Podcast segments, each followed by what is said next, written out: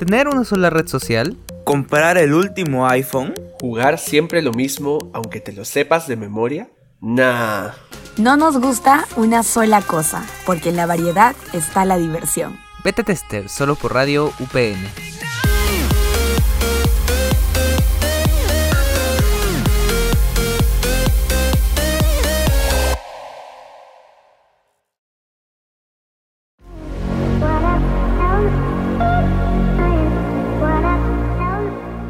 Siendo ya casi fin de año, por fin estamos de vuelta en Beta Tester. Ha pasado demasiado tiempo, espero que hayan extrañado esta hermosa voz, porque yo sí, y extrañaba también estar en un nuevo episodio de Beta Tester. Pero como saben, no estoy solo, estoy acompañado de Rodo. ¿Qué tal Rodo? ¿Cómo estás?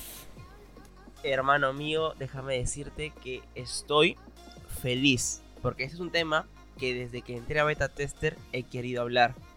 Siempre he querido hablar de ese tema. Creo que, creo que ya es época, ¿no? Ya... Es época, ¿no? Es fin de año, es fin de año. O sea, lo que todo el mundo en realidad espera después de todo lo que hemos visto en, en este año. Este año ha estado completito, ¿ah? no me quejo. Sí, sí, sí. Y lo que se viene para el próximo año, que la verdad también creo que promete, y eso lo vamos a ver justo hoy. Así es. ¿Y por qué te digo esto? Porque como es fin de año, eso significa que es temporada de premios. Y la semana pasada, bueno, ya sabemos lo que hubo. Los Game Awards.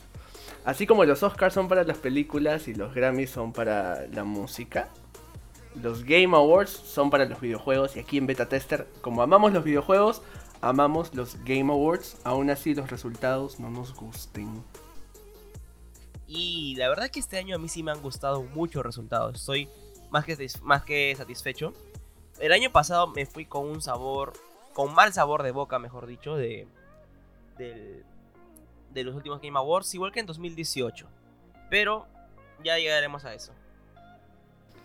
Es verdad. Ahora, como lo dije, y cabe re- recalcar esto porque sí es muy importante, este año ha sido muy bueno en la publicación de videojuegos. Tenemos muchísimos hits y ha llegado el momento de darles obviamente su merecido reconocimiento. Por eso, hoy en Beta Tester hablaremos sobre los Game Awards 2022 y comentaremos un poco de los resultados de las categorías más importantes.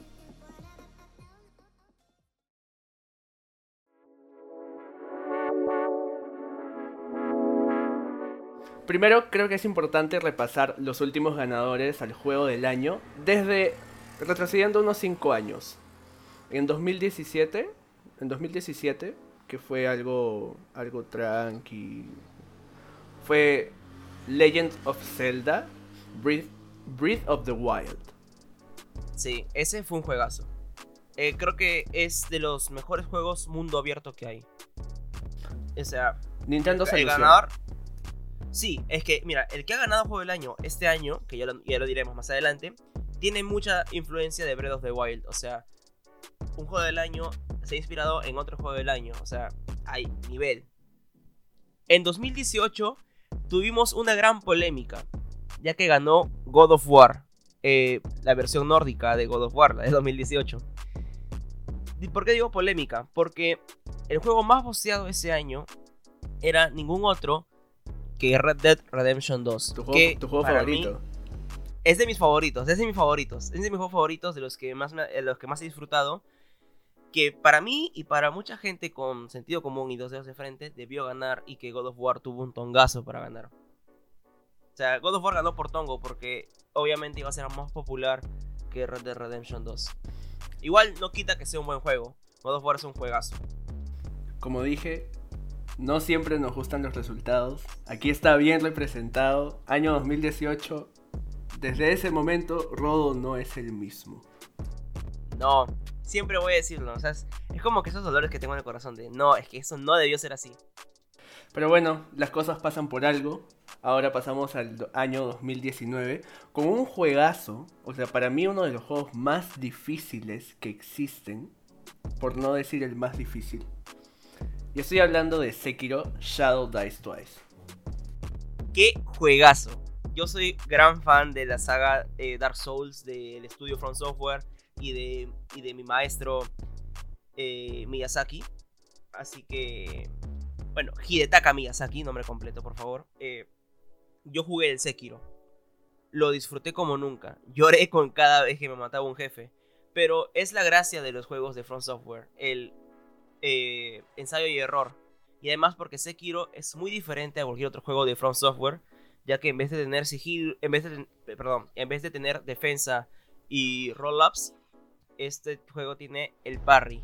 Y si no haces parry, amigo, has perdido. Creo que sí, y me, me acuerdo que en, en, la dificultad máxima a veces también se bugueaba. No, es, es, es, horrible eso. Ten, ten, esto como dato curioso, ahí te has confundido un poco.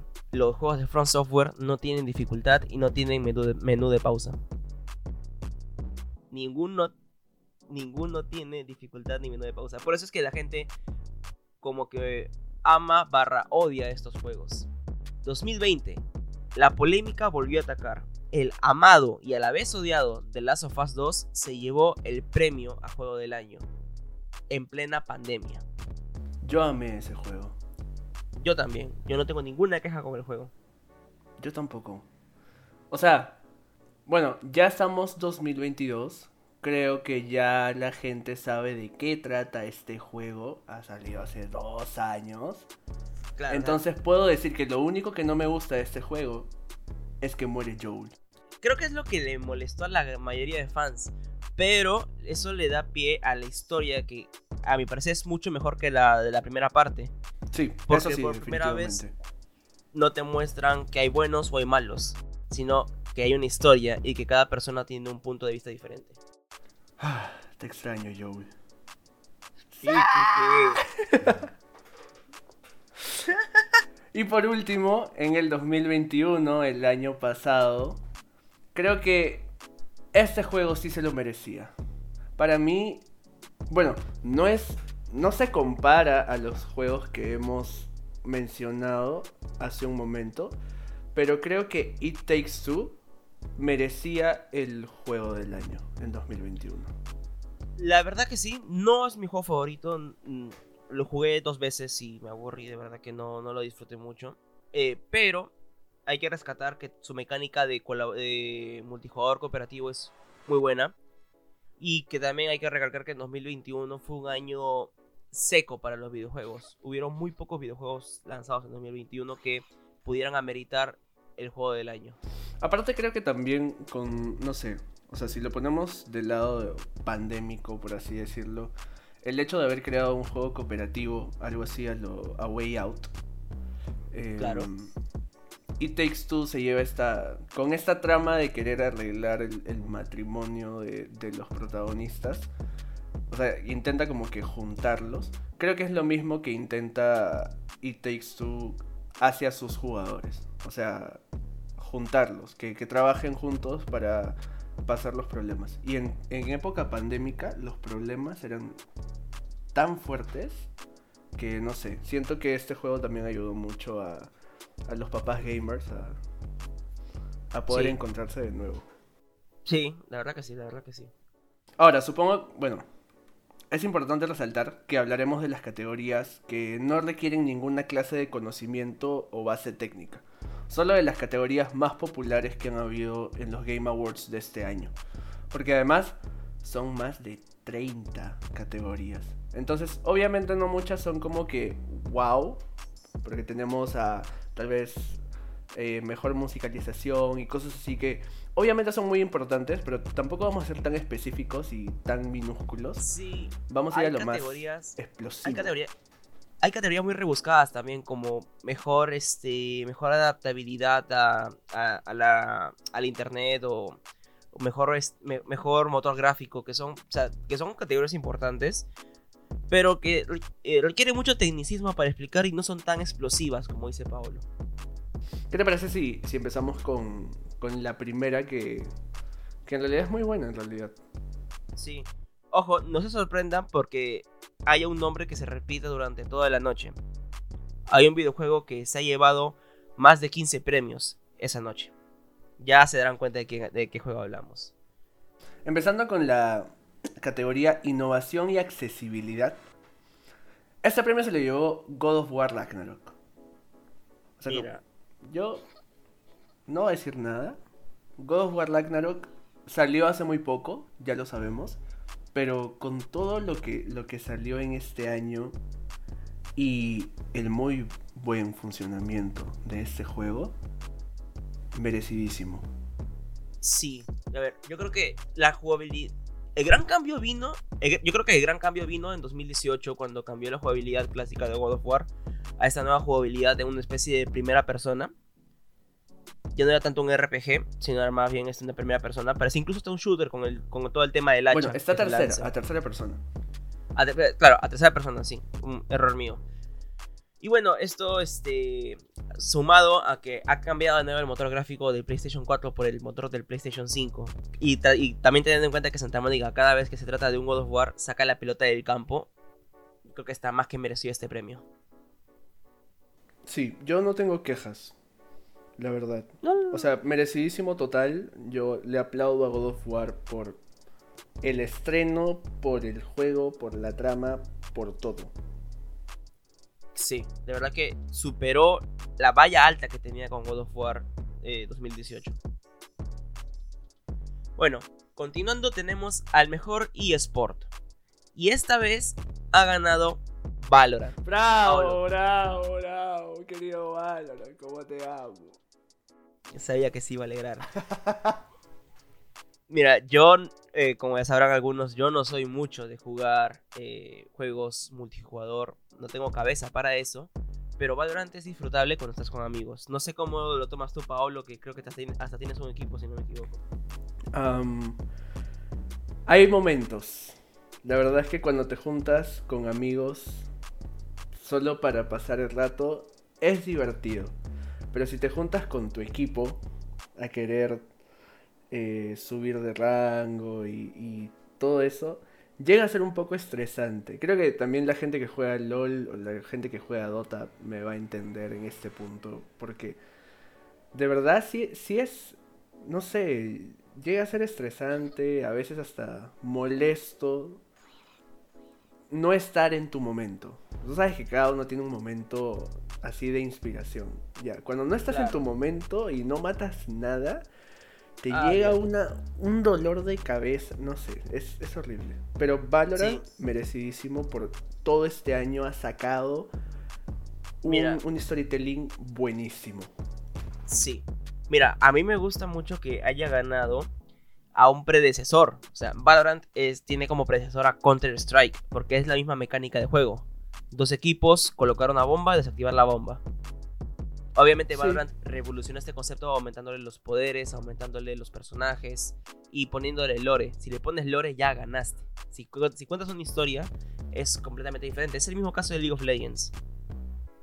Y hablando, hablando de League of Legends, viene una categoría exclusiva para los de LOL. Que a mí de verdad me encanta y yo no... Yo estoy de acuerdo con este premio. Categoría Mejor Adaptación en película o serie. ¿Ok? Todos sabemos y estuvimos hablando hace poco con la gente de Geekbusters de Cyberpunk Edge Runners que fue una serie que a muchos nos hizo llorar. Muy buena, muy buena. Ok, conocemos el show de Cuphead, eh, la serie de Sonic o la película Uncharted. No, ¿qué serie de Sonic? La película Sonic 2, donde sale Sonic 2. Tails y sale Nudillos. Knuckles. Knuckles. Y bueno, la película de Uncharted con Tom Holland. Pero Arkane se lleva el premio a mejor adaptación y la verdad es que no habría otro. Amé mucho Cyberpunk, sé que tú también, Rodo, Sí. pero Arkane, Pero Arkane es Arkane. es Arkane. Arkane además- me hizo llorar, me hizo renegar, me, me dejó loco con cada animación. Yo no... No, no. Eh, a mí me gusta mucho la dirección de fotografía. Y viendo análisis de Arkane, decían que cada frame de Arkane es un fondo de pantalla. No podían tener más razón, te lo juro.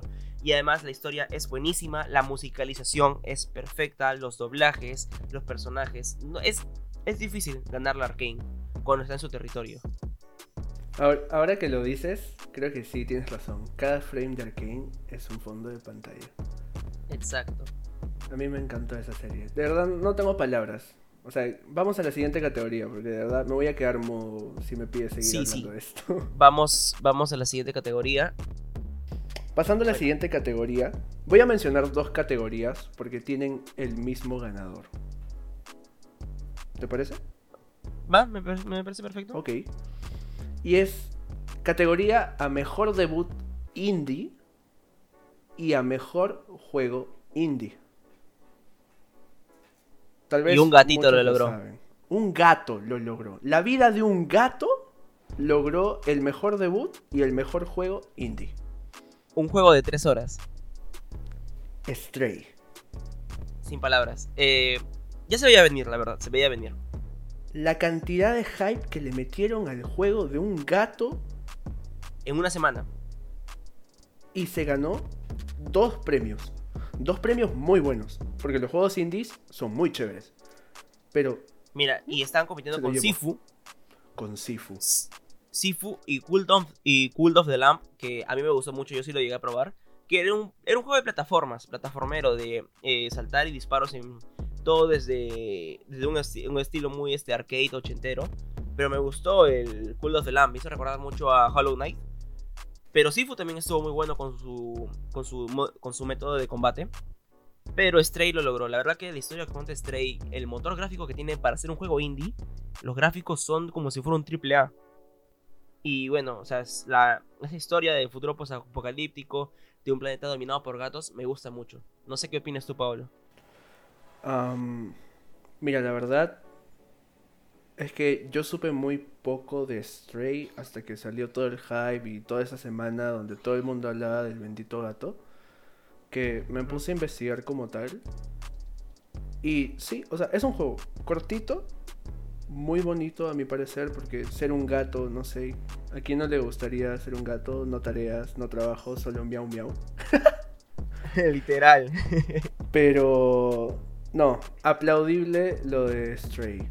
De verdad, o sea, hasta su musicalización, sus gráficos, su, su performance, todo, Stray merecidísimo. se desenvuelve bien. O sea, el juego se desenvuelve bien en un. am- En, eh, o sea, entrando en un territorio que es difícil de entrar, como es un territorio de juegos potentes, como Stray. Que Stray venga de la nada y que mm, la mitad de streamers y youtubers hablen de Stray. Y la mitad que no hablaba de- del juego es porque estaba jugándolo. O sea, dice mucho de ese juego. Creo que meter un gato en un juego ayuda mucho a que sea amado por la comunidad. O a un perrito. que sí. Vayamos con la siguiente categoría y es a mejor banda sonora. Y obviamente se lo lleva God of War Ragnarok. Ya sin palabras. La- para las escenas de pelea o para los paisajes, la música es súper importante. Ya lo hemos tenido en uno de estos episodios. La importancia de las bandas sonoras. Y creo que God of War Ragnarok hizo un muy buen trabajo con eso. Y la verdad es que no, no decepciona. me gusta el ambiente del bote.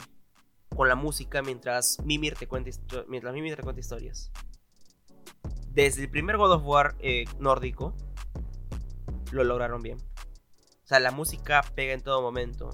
Y eh, no sé si te acuerdas del primer God of War, eh, me refiero al 2018, Dime. cuando Atreus y Kratos están esparciendo las cenizas en el monte más alto. Claro. que suena. Eh, no, ese momento, si no lloras es porque eres mala persona. La, la banda sonora tiene ese, esa sensación Sí. de poder hacerte llorar.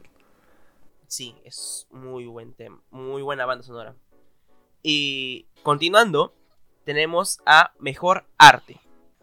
Esta categoría ha estado peleada por tres juegos a la vez. God of War Ragnarok, Horizon Forbidden West y Elden Ring. Los tres se han estado peleando porque el diseño de arte que tienen los tres juegos, sin demeritar a los otros dos, pero no tienen nivel de comparación, creo que Elden Ring es un justo ganador. Como alguien que pasó Elden Ring, que se ha pasado Elden Ring, puedo decir que de verdad que. Eh, de verdad que rinde, cumple Elden Ring. Y como como arte, eh, cada arma, cada armadura, cada... Creo que incluso si te das cuenta, hasta las pinturas de los castillos tienen eh, personalidad, vamos a decirlo así. Cada ambiente es diferente y eso me gusta muchísimo. No sé, Paolo. Yo creo que el trabajo de Elden Ring como tal fue detallado. Eso también lo ha hecho este merecedor de, de grandes premios. Y Sí. no hay nada que criticarle a Elden Ring como tal. O sea, al ser un, un juego de mundo abierto gigante Gigante, Nunca acaba. Nunca acaba. y, y la forma en cómo está hecho cada cosa, cada detalle, es como que. O sea, ya pues, si te has dado el, el- el tiempo y el esfuerzo de hacer cada detallito, obviamente gánate el mejor arte, ¿no? Digo. Sí. Mínimo. Pero bueno, siguiendo con las categorías, seguimos con mejor juego multijugador. Y el premio se lo lleva Splatoon 3. ¿Cómo conocí este Alan- juego? Gracias al chino Philip. No me odien. Pero es un jueguito donde pintas. Por así Nada más. decirlo. Es como que lanzas pintura para poder movilizarte. Es súper difícil, a mi parecer. Mira, yo estaba casi seguro que el mejor multiplayer se le iba a llevar el Modern Warfare 2. porque Confirmo. es- estamos hablando de Modern Warfare 2, la mejor campaña de todo Call of Duty. Y su multijugador creo que es el multijugador que terminó de revolucionar los shooters.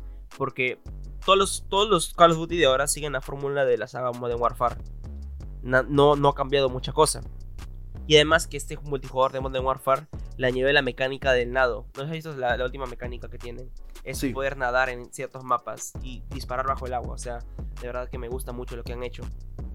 Pero si gana Splatoon será motivo para probarlo. De verdad que no sé, yo no lo he jugado, mentiría si te digo algo. Am, yo tampoco he visto mucho del juego como tal. O sea, como te digo, lo poco que vi era un. No sé, como que una personita que no podía.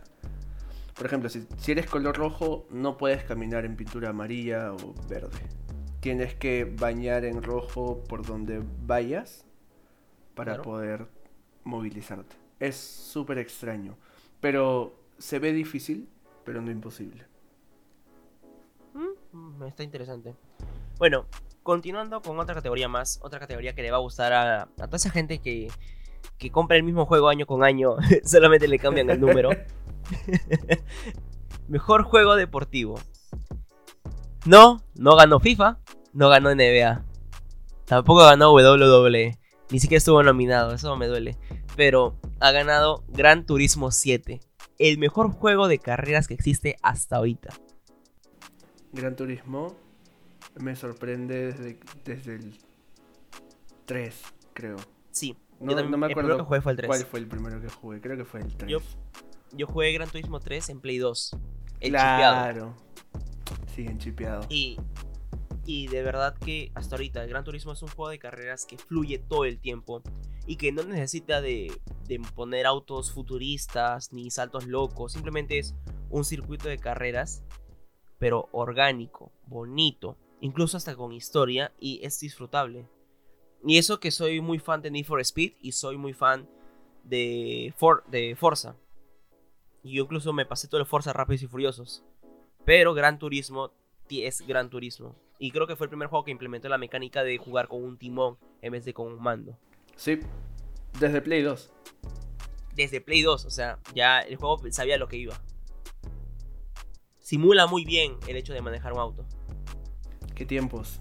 Será motivo de comprarme un Gran Turismo. El Gran Turismo 8 tal vez. Ah, quién sabe. Dios te escuche. ahorren gente, ahorren porque de verdad que esto... El otro año se viene fuerte. El otro año se viene fuerte. Y ya ustedes mismos dense cuenta, ¿no? O sea, depende de los juegos que vengan el próximo año, también pónganse a, a investigar qué juego podría ganarse un premio en alguna de estas categorías. O el juego del año, que aún no lo decimos. Bueno, como siguiente categoría tenemos a mejor juego de estrategia o simulación. Y qué mejor que un nuevo juego donde se juntan Mario y mis conejos favoritos, los Rabbits. Mario and Rabbit Sparks of Hope. Para Qué mí, juegazo. para mí un juego que, no sé, a mí me gusta mucho el junte que hicieron de estos dos mundos totalmente diferentes. Conozco a los Rabbits desde que juego Wii, Sí, Nintendo Wii, o sea, ya te imaginas lo antiguo que es. 2006. Pero juntar a Mario y a Rabbids como tal, a mí me parece la mejor combinación. Y en esta entrega, lo mismo. O sea, aparte de los colores, que a mí me encanta el mundo de Mario. Eh, ves a los Rabbids vestidos de Mario, de la princesa Peach, y es como que... Ves a. A mí me gusta el No Mario sé. con el skin del traje de Rabbit. Es, es muy bueno. O sea, esta, esta, esta categoría definitivamente yo sí se lo daba a, Mira. a Mario. Pero entró como un underdog. Porque yo estaba seguro que ganaba Total War Warhammer 2. Yo he jugado unos cuantos Total War. Son muy buen juego de estrategia militar. Pero si ha ganado Mario Rabbids. Era porque tenía que ganarlo sí o sí. De verdad que se disfruta mucho. Sí, o sea, como te digo, a mi parecer, muy merecido. El, el junte de estos dos, aparte que es muy gracioso, o sea, no solo te centras en, en la estrategia, sino que también disfrutas de, de la conexión que tienen Sí, estos dos. Nintendo lo logró. Y hablando de Nintendo, el mejor juego family friendly se lo lleva Kirby y la Tierra Olvidada. La verdad, eh, yo no apostaba por Kirby, yo apostaba por Lego Star Wars. Eh, creo que es. El, mejor acierto de Lego fue este último Lego Star Wars.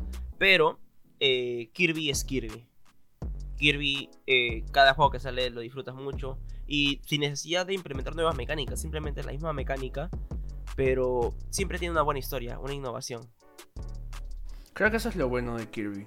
Es uno de mis, de mis personajes favoritos de, de Nintendo. Sí, de verdad que sí. Solo estoy esperando su live action. O quién sabe. No sé, mira, si ya salió Sonic, va a salir Mario próximamente. Y ahora me vienen con Kirby. Se viene una película de, de Smash Bros.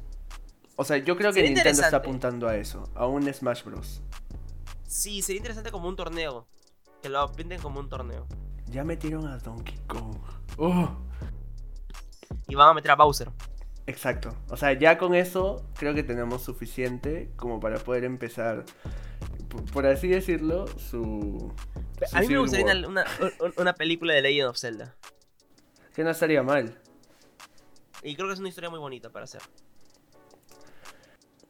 Siguiendo con las categorías, el mejor juego de pelea se lo lleva nada más y nada menos que Multiversus. Creo que para mí, eh, en realidad sí lo tiene merecido.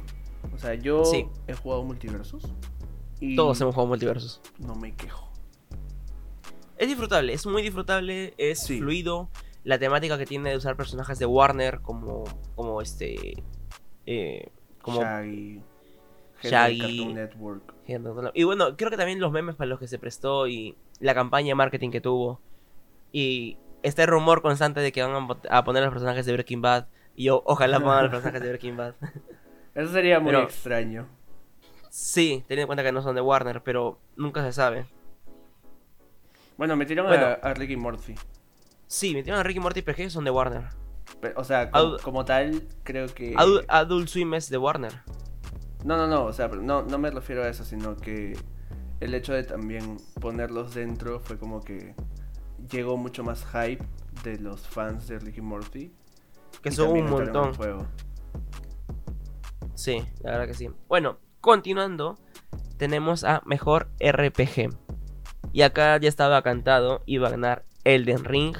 Entró para ganar, yo siempre lo dije. Yo, yo elegí creer en Elden Ring desde que salió en marzo de este año. Y Elden Ring no había- decepciona, gente. Sí, y la verdad que había competencia, sí, en Xenoblade Chronicles 3, porque Xenoblade está, es chévere, está, está chévere Xenoblade. Pero también había nominaciones raras en esa categoría, como fue el caso de Pokémon Arceus, que tuvo demasiados bugs. Como prácticamente todos los últimos Pokémon que están saliendo, están llenos de bugs, están horribles de jugar. O sea, no sé qué está pasando con, con Niantic, que está haciendo horribles los juegos de Pokémon. No sé. Yo dejé Pokémon en Pokémon Esmeralda.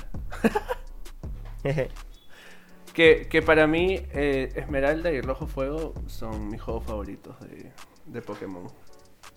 Ya si me vienes con Nintendo, ahorita con el Pokémon Arceus, ¿Qué que en realidad me, me pareció, me pareció un, un juego interesante, pero no algo que me llame mucho la atención.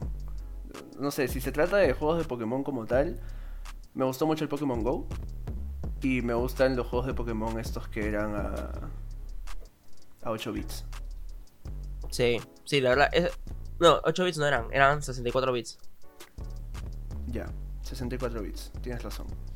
Ahora, fuera de ya de, de Pokémon, sí, Elden Ring se llevó esta categoría a mejor RPG y aplaudible, nadie se queja porque juega sí o sí, es Elden Ring.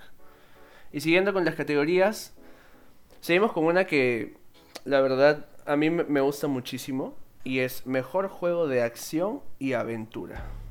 O sea, creo que yo soy fan de los juegos de acción y aventura.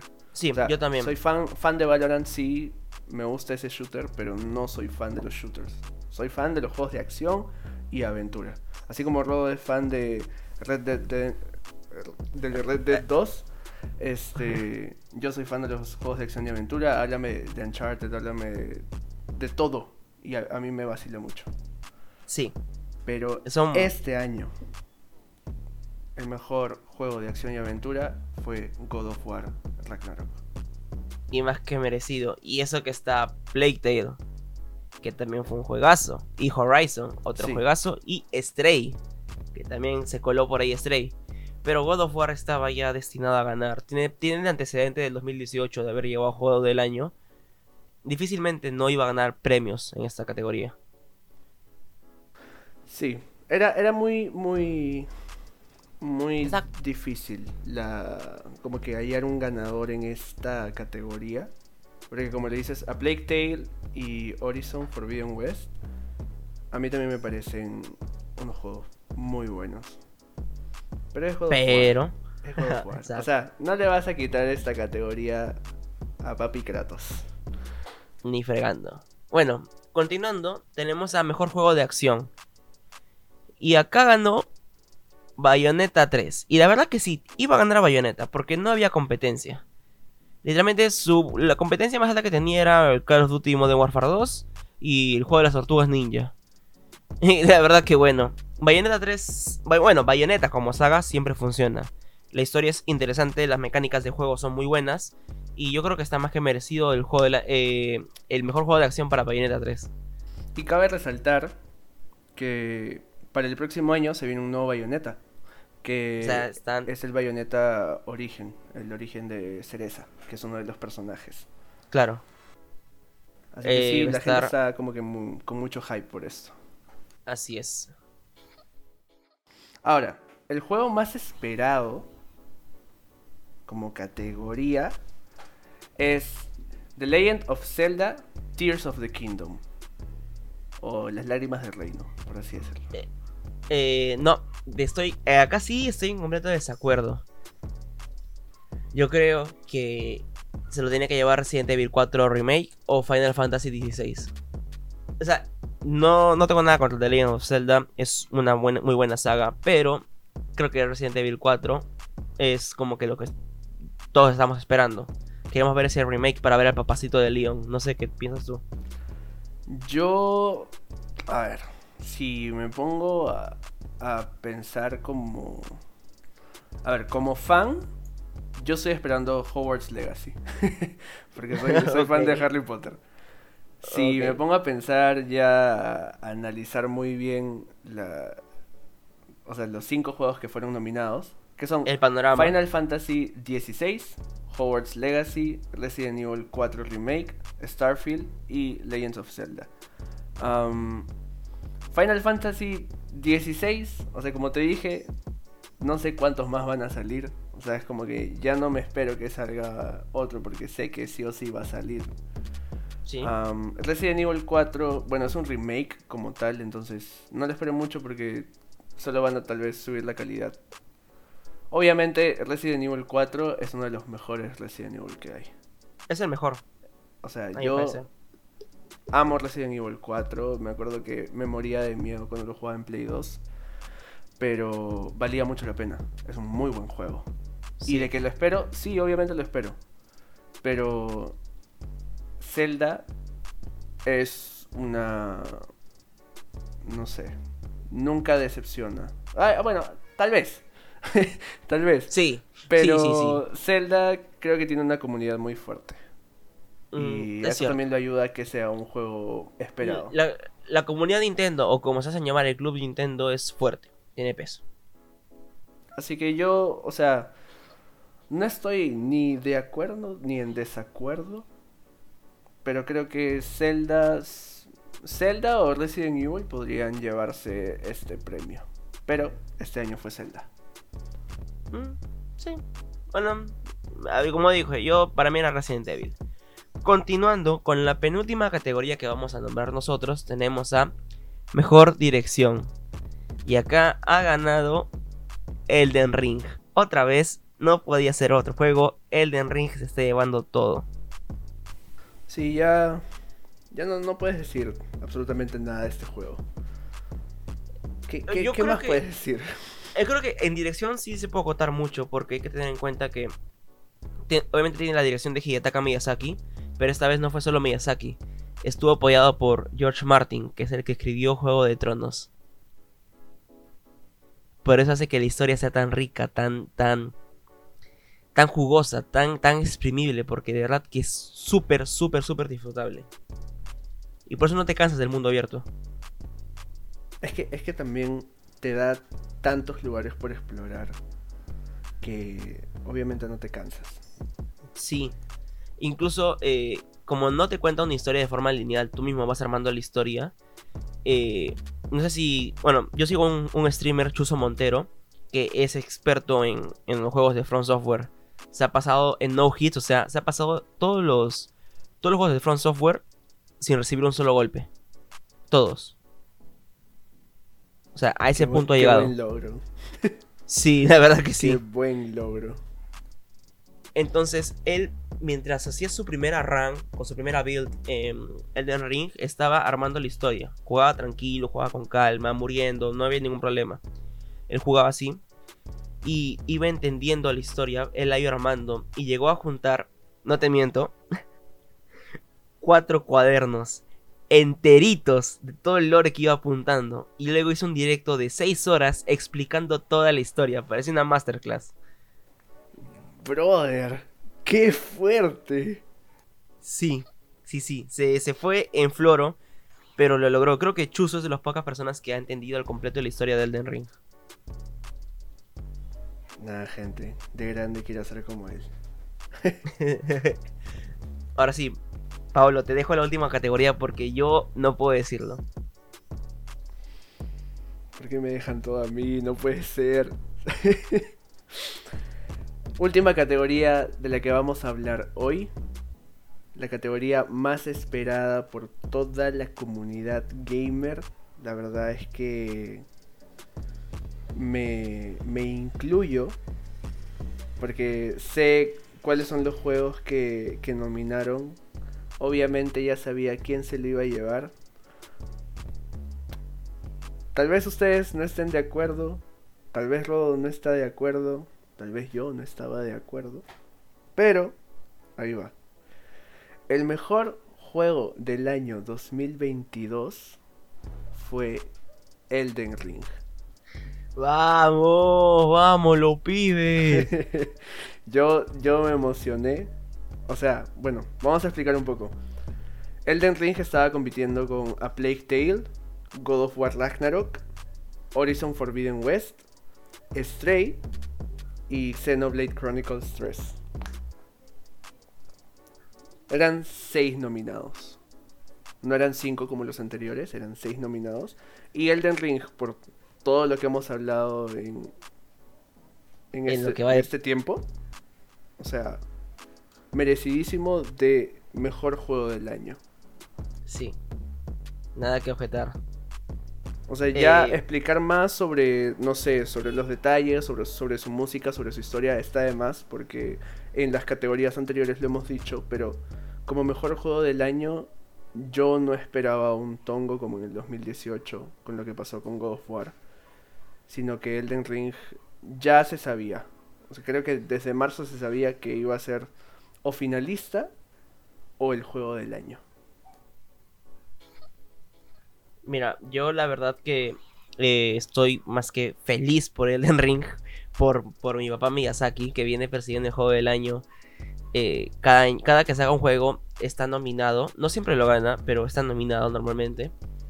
Y teniendo en cuenta que ganó la última vez que estuvo nominado, que fue con, con Sekiro, o sea, fácilmente iba a ganar. Y yo estaba muy asustado con God of War porque decía, van a tonguear como en 2018, van a tonguear y va a ganar God of War porque obviamente es más popular que Elden Ring.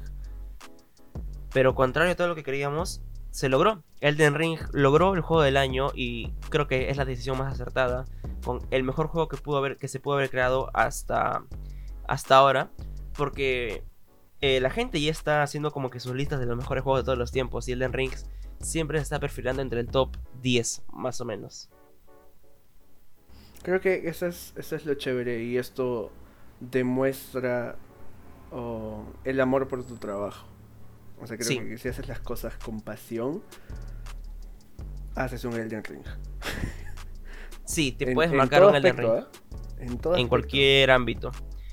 Marcarte un Elden Ring es. Debería ser una nueva expresión, ¿no? Así como.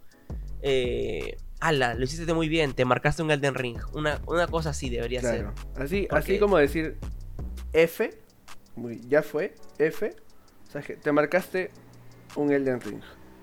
Sí, cerrado. Elden Ring lo ha logrado todo. Lo ha logrado todo. Y hay que decir que no fue la más premiada. Los aspectos técnicos se los llevó God of War. Todos Sí. los aspectos técnicos, este, eh, gr- eh, gráficas, eh, mecánicas, todo eso se lo llevó God of War. Y la verdad que felicidades, God of War fue el, el juego más premiado de la noche. Pero el galardón más importante, igual que en los Oscar, no es que te lleves más premios, es que te lleves lo mejor del año. Y en este caso fue Elden Ring. Sí. Pero ahí no acabó la noche. Ahí no acabó la noche. Señores, ahí, se ahí vienen no más acabó cosas. la noche. O sea, bueno, está- estábamos hablando de los Game Awards como tal. Y en los Game Awards no solo se premian juegos, sino que también tienen unos anuncios. Ustedes no saben, pero tienen unos anuncios. Yo estaba gritando aquí en mi casa, la cabeza me explotaba con cada cosa que anunciaban. Yo ya estaba ya en otro mundo. O sea, no saben la de cosas que se anunciaron. Obviamente hemos puesto aquí las que más nos llamaron la atención. Y obviamente Beta Tester te lo va a decir porque. Porque así somos. Somos lo máximo. sabes. Somos lo máximo. Bueno, comenzando, tenemos a Dead Stranding 2. Eh, vuelve Fragile, eh, que es el eje del tráiler que nos han mostrado, pero también vuelve Sam Bridges, el personaje que interpreta Norman Reedus. eh, va a ser mayor hoy que en el primer juego, porque el juego va a ser muchos años después de la primera entrega. Y obviamente no se puede esperar menos del genio que es Hideo Kojima. Y eh, después de la pandemia, Hideo Kojima ha revelado que ha reescrito toda la historia para ambientarla a la pandemia. Así que esperemos que nos entregue otra joyita como fue el primer juego. Sí. O sea, algo, algo que también va a tener Dead Stranding 2 son un montón de bebés. Demasiados bebés. Que te van a inquietar Ya. la vida. Ya no puedes esperar más. De qué miedo. Pero nada, si el primero fue un muy buen juego, lo que se viene con Hideo Kojima, de verdad, me, par- me parece un maestro. Eso sí. Sí. Eh, Hideo Kojima es responsable de, de los primeros Silent Hill, de, eh, de Metal Gear. Así que, nada. Y ahora que menciona Silent Hill, yo estaba esperando siquiera algo de Un remake. del PT, Sí. pero no. O sea, decidió no hacerlo. No hubo ningún comentario sobre Silent Hill en, en esa noche. Obviamente, Creo, tristeza total. Pero yo creo que se lo pueden estar guardando, porque ya el proyecto estuvo anunciado. Pero yo creo que se lo pueden estar guardando para el E3 desde el año que viene. Mm, podría ser. Podría ser. Lo veremos en un episodio de beta más adelante. Así es. El siguiente anuncio, bueno, ya lo mencionamos, mencionamos este juego en una de las categorías. eh, es Final Fantasy XVI. Y ya tiene fecha de estreno, es el 22 de junio de 2023. Por lo que se ve, va a ser el mes más ocupado por lanzamientos AAA del año. Es que se viene verano. Los chicos tienen que entretenerse durante el verano, en Estados Unidos al menos. Sí, bueno, nos mostraron un, trailer con gameplay, lo cual se muestra el sistema de combate, un poco de la historia y la última, y la última interacción de Ifrit. Y bueno, deja clara la, la orientación de la franquicia hacia la acción, tal como viene sucediendo obviamente en entregas anteriores. Como dije, no era un, juego que yo como tal es- estaba esperando, pero fue uno de los anuncios que mucha gente aplaudió. Y en realidad me pareció muy, muy interesante que a sabiendas de Eh, tantos Final Fantasy la gente siga Pero es que hay que tener en cuenta que el Final Fantasy XV cambió de nuevo todo el sistema de combate que había cambiado a partir del Final Fantasy XII. Lo ha vuelto a cambiar. Y si, si lo que se dice en el trailer del Final, del Final Fantasy XVI eh, muestra tanto avance en ese nuevo sistema de combate, yo creo que sí estamos. Yo creo que se podría candidatear desde ya a Final Fantasy XVI para juego del año 2023. Opino, opino lo mismo. Fan fan no soy, pero el anuncio, la verdad, a mí me vaciló mucho. El trailer también me vaciló muchísimo. Bueno, eh, continuamos. Tenemos Hades 2. Es eh, uno de los mejores juegos indie que han salido en los últimos años. Y ya se, ya se avisó que va a haber un acceso demo en dos- a inicios de 2023. Y ahora eh, se nos ha mostrado el que tendremos control de una hechicera oscura en un mundo mucho más oscuro y profundo. Eh, las armas contarán con un sistema de mejora de magia antigua y bendiciones de los dioses olímpicos para mejorar eh, y personalizar a nuestra heroína. No sé qué esperas de este juego, Pablo, pero si, si, si cumple como cumplió el Hades 1, eh, yo creo que eh, fácilmente de nuevo candidato a mejor juego indie. Mira, la verdad es que con lo poco que se vio en el trailer, me pareció un juego muy bien trabajado. O sea, como dice, el mundo es mucho más oscuro y es mucho más profundo. O sea, tiene, tiene un, poco más de, lugares por donde puedes luchar o, o lootear. Y a mí, la verdad, o sea, la forma en cómo empieza primero el trailer y luego nos lleva a la mecánica de pelea, siento que sí podría ser nominado para juego indie. Y si mejora la, la, la mecánica que tiene de combate a nivel de Diablo 2, o sea, un RPG clásico, si, si mejora y no un poco más, yo creo que se podría lograr un, un muy buen juego.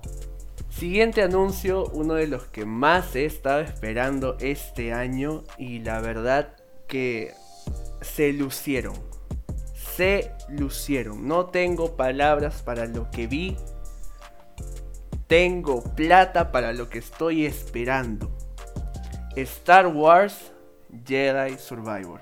Tiene fecha de estreno, es este 17 de marzo de 2023. Gente, ahorren su plata, por favor. Porque este juego promete para la nueva aventura de Cal Kestis.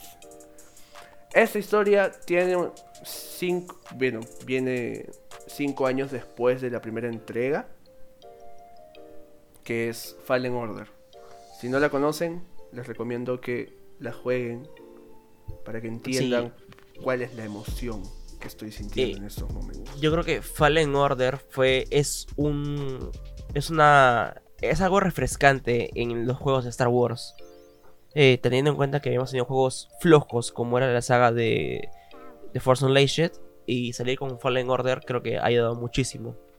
Y bueno, la historia de Cal Kestis es buena, es súper carismático como protagonista, la mecánica del juego es alucinante, la historia es muy buena. Yo creo que este juego promete, y promete muchísimo. Lo chévere de esto es que, bueno, ahora vemos a Cal convertido en un au- auténtico Jedi. Ya lo vemos con, con barba, al- algo así, una onda Obi-Wan Kenobi. Sí, sí, sí. Ahora, en esta historia exploraremos distintos planetas. Es algo parecido a Fallen Order. Cada uno con sus características, biomas, habitantes, etc. Como ya lo conocemos. Pero mira, sinceramente, después de ese anuncio, eh, salió el, el mismo actor que hace de Cal Kestis. Salió con una espada, me acuerdo, y empezó a hablar de, primero, lo mucho que se divirtió haciendo este juego. Y también eh, dijo que ya lo había probado. Que es mucho Sí. mejor que el primero y que no estamos preparados para ver todo lo que hay en esta entrega. Yo le creo, porque es un Jedi. Yo le creo. Yo, yo elijo, cre- yo elijo creer. Elijo creer y mi billetera creer. también. Y elijo candidatearlo de una vez también a juego del año 2023. Sí. Y también se lleva el premio a mejor juego de acción y aventura. Sí, y posiblemente se lo pueda llevar a mejor dirección. También. Pero uno nunca sabe. Uno nunca sabe. Seguimos, tenemos Judas. Eh, Kevin Levine vuelve a sorprendernos con un nuevo juego. Todos tenemos en cuenta que Kevin Levine es súper reconocido por haber creado la saga Bioshock, una de las mejores sagas de aventura de la historia. Juegazo. Y estuvo gratis. Lo anunciamos. Estuvo gratis, lo anunciamos acá en Beta Tester, estuvo gratis en las tiendas, en la Epic Store. Y bueno, así como Bioshock se desarrolló bajo el mar, esta historia se va a desarrollar en el espacio. Va a ser acción en primera persona y con el estilo excéntrico de, Adam- de, de Kevin Levine. Ahora, no tenemos muchos detalles, solamente se anunció el juego, se han mostrado unas cuantas imágenes, pero ya anunciaron los formatos en los que estará disponible, que son el PlayStation 5, Xbox Series X y S y Play y PC. Así que ya saben chicos, vayan preparándose porque parece que así como este año fue un buen año para los videojuegos, 2023 también se viene fuerte. 2023 se viene fuerte. Y también se viene fuerte con Doom Awakening, que es uno de los anuncios también de esta noche. Por fin pudimos ver un poquito más de este MMO. Ahora, todos sabemos o conocemos la película Doom. Bueno, Sí, viene, viene su juego. Ok. Ya, ya se conocía ciertas, ciertas cositas. Y lo que mostraron en, en, bueno, en este anuncio siguen siendo solo migajas. O sea, tampoco es que venimos con la información así, wow. Obviamente, nosotros esperamos más y esperamos cosas mejores en los próximos meses. Pero como tal, eh, Doom, creo yo que podría ser una muy buena entrega. Sí, tratándose de un MMO, puede que esté interesante de jugar. Y eh, estoy casi seguro que como es MMO, esté para, esté para PC. Sobre todo esté potenciado para PC. Es lo más probable. Aunque tratándose de un juego comercial, de una película, lo van a querer también en PlayStation y Xbox. Y es lo que me preocupa. O sea, un MMO en consola no siempre funciona bien. Eso, eso también me preocupa. Gracias por haberlo dicho.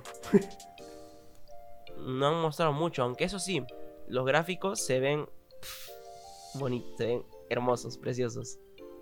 Gráficamente se ve muy bonito. Bonito Pero- como Zendaya. Sí. Pero yo espero más. Voy a seguir esperando más de Dune Awakening. Y veremos que, veremos qué nos trae eh, el estudio. Ahora, continuando. Tenemos Bayonetta Origins, Cerisa and the Lost Demon. Bueno, es- este juego tiene un giro estético muy radical para el spin-off de la serie, que ganó el juego de mejor acción y que llegará a Nintendo Switch el 17 de marzo. Anoten, eh, recordemos Bayonetta es un juego exclusivo de Nintendo. Eh, vamos a controlar a versiones jóvenes de Cereza antes de convertirse en Bayonetta y de Cheshire como el primer demonio. Lo, lo curioso de este juego es que será con dos Joy-Con, uno para Cereza y otro para Cheshire. O sea, básicamente vas a jugar en pantalla dividida, como un juego cooperativo vintage, clásico. Así que yo creo que eh, Nintendo está apostando mucho para recorrer, para, recurrir a los a los juegos este, cooperativos, teniendo en cuenta que una Switch es algo más personal. Pero a ver qué tal le sale la jugada. Bueno, no sé si tú te acuerdas, Rodo, pero hace como un mes y un poquito más eh, nos llegó la noticia de que, bueno, había fallecido Kevin Conroy, que es este el que le dio vida a la voz de, de Batman. Sí. ¿ok? Y en este anuncio de Suicide Squad, Kill the Justice League, que siento que es un juego que, que me, me movió mucho el piso, me está llamando mucho la atención. Fue la última vez que Kevin le dio, Un post a Batman. ajá, le dio su voz. Entonces, bueno, este tráiler obviamente le rinde homenaje al, al actor como tal, porque el tráiler solo muestra a, a Batman. Bueno, muestran a Flash, pero no habla. Flash está como que medio muerto, ya casi destrozado. Pero muestran a Batman. Y es un Batman, no sé, lo vi medio diabólico, con los ojos morados. Me, me asusté. pero tenemos fecha, este 26 de mayo. Seguimos sin pistas acerca del desarrollo del juego, cómo son sus mecánicas.